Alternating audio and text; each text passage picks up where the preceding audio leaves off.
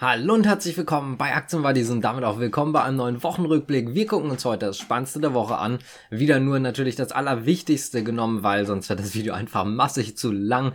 Deswegen gucken wir uns das Ganze jetzt auch direkt einmal an. Und bevor ich das Ganze jetzt hier vergesse, dieses Video ist natürlich gesponsert von Freedom24. Da komme ich auch gleich nochmal zu. Wenn ihr jeden Tag die News sehen wollt, dann könnt ihr natürlich auch gerne unsere Aktienschau gucken oder natürlich auch hören. Wir haben das Ganze als Podcast und nochmal sehr kurz gefasst auf Instagram. Es wird tatsächlich jetzt auch wieder auf der Internetseite etwas länger zusammengefasst kommen. Das heißt also, da könnt ihr dann auch auf jeden Fall nochmal gerne wieder vorbeigucken. Das also genug mit Eigenwerbung. Ach ja, wenn euch das Ganze dann später gefällt, könnt ihr gerne liken und abonnieren. Das ist für uns, ja, ich sag mal so eine Art Währung. Da freuen wir uns auf jeden Fall drüber. Also fangen wir jetzt direkt mal an mit Montag.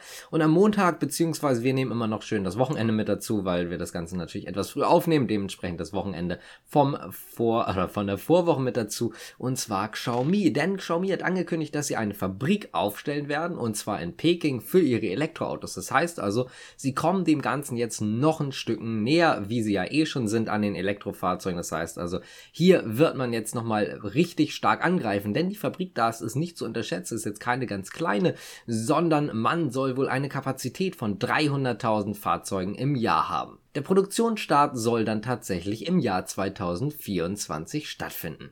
Außerdem gab es noch die Nachricht von Tesla, dass man gerne die Serienproduktion in Grünheide noch im Dezember starten möchte. Das heißt also auch hier geht man jetzt gerade frontal auf den Angriff, versucht natürlich alles so schnell wie möglich jetzt hochzuziehen, um natürlich einfach auch die Produktionskapazitäten bereitstellen zu können. Dementsprechend soll es auch in Grünheide, also im oder am Deutschland Standorte von Tesla jetzt bald losgehen. BioNTech hat auch angekündigt, dass sie sich das Ganze angucken mit dem Impfstoff. Das ist jetzt so ein bisschen gemischt aus mehreren Tagen, ganz einfach. Aber wir haben die erste Nachricht am Montag gehabt, deswegen nehme ich das jetzt einfach mal rein. Und zwar ist es so, dass man zwar feststellen kann, dass man gerade vor sehr, sehr schweren Verläufen weiterhin Schutz vor Omikron hat. Also vor der neuen Variante, ich will es jetzt nicht wieder sagen, aber die neue Variante des Virus ist das gerade so ein bisschen uns das Leben erschwert und es ist einfach schlichtweg so, dass man dort einfach jetzt gerade ausarbeitet, wie das Ganze weitergehen kann. Das heißt also, man wird wahrscheinlich den Impfstoff nochmal anpassen.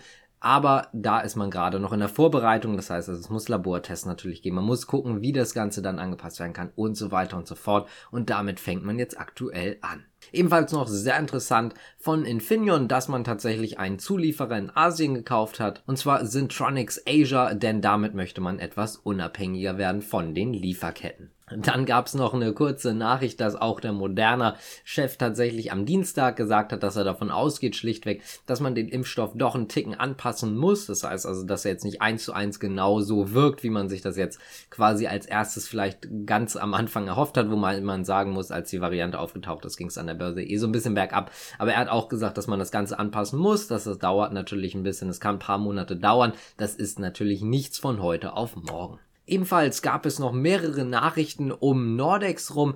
Die werde ich jetzt einmal ganz kurz zusammenfassen. Man hat insgesamt relativ äh, viele Auslieferungsaufträge diesen Monat bekommen oder diese Woche eher gesagt. Das heißt also nicht die Auslieferungen werden jetzt beginnen, sondern tatsächlich erstmal nur die Aufträge sind entgegengenommen worden. Insgesamt über 80 Windanlagen von mehreren verschiedenen Typen, unter anderem in Brasilien und so weiter und so fort. Und deswegen sage ich gerade Brasilien, weil da möchte ich jetzt mal spezifisch drauf eingehen. Das ist nämlich der größte Auftrag innerhalb dieser Woche gewesen. 65 Windanlagen sollen dort aufgestellt werden. Fünf Jahre wird der erste Servicevertrag gehen und der hat mehrere Verlängerungsoptionen bis auf oder bis zu 20 Jahre. Das heißt also Service und Wartung bis zu 20 Jahre, wenn das Ganze dann verlängert wird. Insgesamt hat das ganze Projekt eine Leistung von 370 Megawatt, also ein Gesamtvolumen von 370 Megawatt.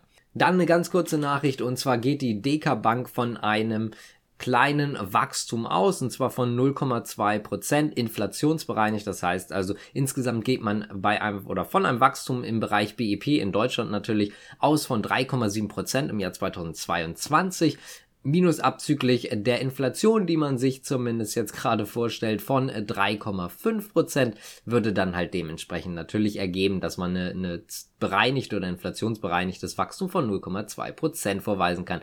Ganz wichtig dazu, einmal muss natürlich die Inflation dann auch genau in diesem Punkt sein, sonst wird das mit dem Wachstum eventuell nichts. Und zweite Sache auch natürlich wichtig, hat auch die DK extra nochmal gesagt, Die Winter werden wahrscheinlich schwer, aber dürfen nicht zu schwer werden. Das heißt also, die Wirtschaft darf nicht zu stark eingeschränkt werden. Ansonsten sehen wir dort keine 3,7 Prozent. NIO hat außerdem Auslieferungsrekord im November vorweisen können. Und zwar 10.878 Fahrzeuge wurden ausgeliefert. Das ist ein gesamter Auslieferungsrekord für NIO. Das heißt, also, es gab noch nie einen Monat, in dem man so stark performt hat. Und vor allen Dingen im letzten Monat sah das Ganze eher sehr schwer aus, beziehungsweise natürlich jetzt, wir sind im Dezember, vorletzter Monat schon, also im Oktober sah das Ganze sehr schwer aus. Hatte mehrere Gründe. Einmal Chipmangel, dann noch Produktionsfertigung, Umstellung, also es wurde die Fertigung umgestellt. Es hat alles einfach schlichtweg Auslieferungen gekostet. War nicht so, als wären keine Käufer da gewesen, aber man konnte es einfach schlichtweg nicht produzieren.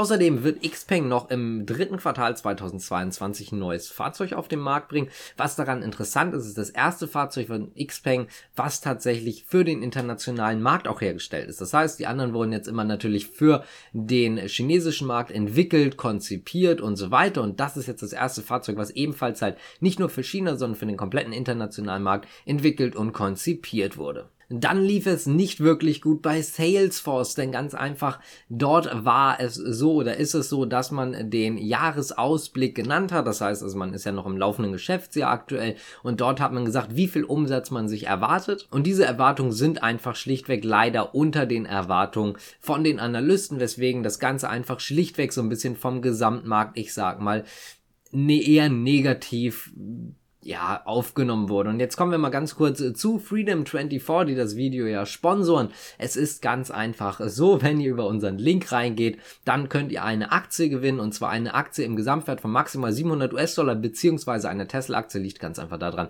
dass das Angebot äh, da war und die Tesla-Aktie noch nicht so teuer war, wie sie aktuell ist. Das heißt also maximal 700 US-Dollar kann die Aktie kosten, die ihr oder halt eine Tesla-Aktie, die ihr gewinnen könnt. Könnt ihr einfach mal reingucken. Jeder bekommt auf jeden Fall eine Aktie. Die Frage ist nur, wie teuer die Aktie ist. Jeder, der über unseren Link reingeht und 25 beziehungsweise älter als 25 Jahre ist. Das einmal ganz wichtig noch dazu. Dann würde ich sagen, springen wir mal zum nächsten Tag und wenn euch das Ganze gefällt, jetzt auch hier nochmal, könnt ihr gerne liken und auch abonnieren. Die schwächere iPhone-Nachfrage setzt Apple und auch Apple-Zulieferer unter Druck. Das war eine relativ große Überschrift auch. Und da ist natürlich dann auch festgestellt worden, dass man bei Apple vielleicht nicht ganz den Absatz trifft, jetzt wegen Halbleiter und so weiter, wie man sich vorgestellt hat. Aber das ist ja eine Nachricht vom Donnerstag. Vom Freitag gab es dann tatsächlich noch eine Nachricht. Und zwar, dass man im Oktober tatsächlich die meisten verkauften Handys in China hatte, was Marken angeht. Also sogar vor Vivo, vor Oppo und auch natürlich vor Huawei Huawei, weil die einfach eine relativ große Lücke gebracht haben im Luxussegment oder im, im hochklassigen Premium-Segment. Und da konnte Apple jetzt gerade reinkommen, muss man natürlich sagen. Neues iPhone gibt es halt einmal im Jahr. Vivo, Oppo stellen das Ganze ja relativ oft her. Und deswegen ist es einfach so, dass man dann gerade in diesem Monat relativ gut punkten kann. Aber trotzdem eine Besonderheit, denn das letzte Mal war Apple tatsächlich das oder der Hersteller mit den meisten Verkäufen im Jahr 2015, Ende 2015, um es genauer zu machen. Außerdem hat Shell noch Aktienrückkäufe im Gesamtwert von knapp 7 Milliarden US-Dollar angefangen. Das heißt also jetzt gerade starten die Aktienrückkäufe, die sie sich vorgenommen haben. Das war ja unter anderem noch so ein bisschen, ich sag mal, neben der Dividendenerhöhung war das ja noch eine Ankündigung und das Ganze startet jetzt. Am Freitag gab es noch so ein paar Nachrichten rund um die chinesische Regierung, auch natürlich um die US-Regierung. Es ist wieder so ein bisschen lauter geworden, nachdem Didi ja selber jetzt so einen Plan vorgelegt hat tatsächlich, dass man in New York von der Börse im Prinzip gedelistet werden kann, also wie das Ganze äh, funktionieren soll, hat man ja den Plan vorgelegt. Das war also eine Nachricht unter anderem. Dann konnte Didi letztendlich einigermaßen profitieren, ganz einfach deswegen, weil die Aktionäre halt relativ zufrieden wohl auch damit waren. Außerdem ist es so, dass Didi nochmal ein Listing in Hongkong anstrebt und äh, zusätzlich muss man einmal noch ganz kurz dazu sagen, natürlich ist das Ganze noch nicht durch mit dem Delisting. Es gibt noch eine Aktionärsversammlung und äh, dort wird aber erwartet, dass die Aktionäre auch dem Delisting zustimmen. Das sollte also jetzt keine große Überraschung werden und wenn das Ganze dann ist, dann wird das Ganze halt so kommen. Außerdem gab es dann, wie gesagt, noch so ein bisschen, ja, auch dadurch vielleicht nochmal wieder diese Gerüchte mit der US-Regierung, dass die nicht so begeistert sind mit den Listings und Alibaba wurde im gleichen Zug so ein bisschen abgestraft. Alibaba ist eh schon extrem unter Druck. Brauchen wir, glaube ich, jetzt nicht ausführlich drüber sprechen, haben wir schon ganz oft.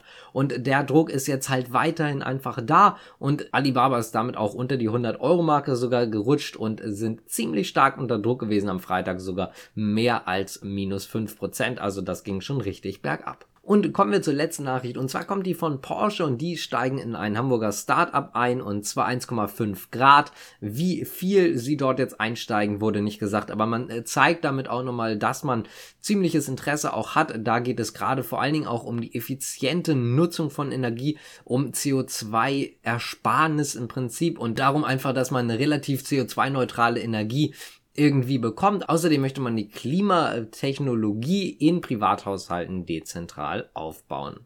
Das also zu den News. Wenn euch das Ganze gefallen hat, dann könnt ihr gerne liken, abonnieren und auch so weiter und so fort. Natürlich auch gerne die Glocke drücken, das freut uns auch immer. Dann seid ihr auch immer auf dem neuesten. Wir haben in letzter Zeit immer öfters mal gehört, dass euch die Videos nicht angezeigt werden. Deswegen klickt da gerne drauf, dann seht ihr sie. Naja, vielleicht auch nicht 100%, aber die Wahrscheinlichkeit ist einfach höher, dass ihr sie dann auch im Feed seht. Deswegen klickt einfach drauf. Ich bedanke mich fürs Zuschauen und gerne könnt ihr auch nochmal auf Instagram vorbeigucken. Ganz einfach deswegen, weil wir das Gewinnspiel am Laufen haben. Also, wie gesagt, danke fürs Zuschauen. Bis zum nächsten Mal. Ciao.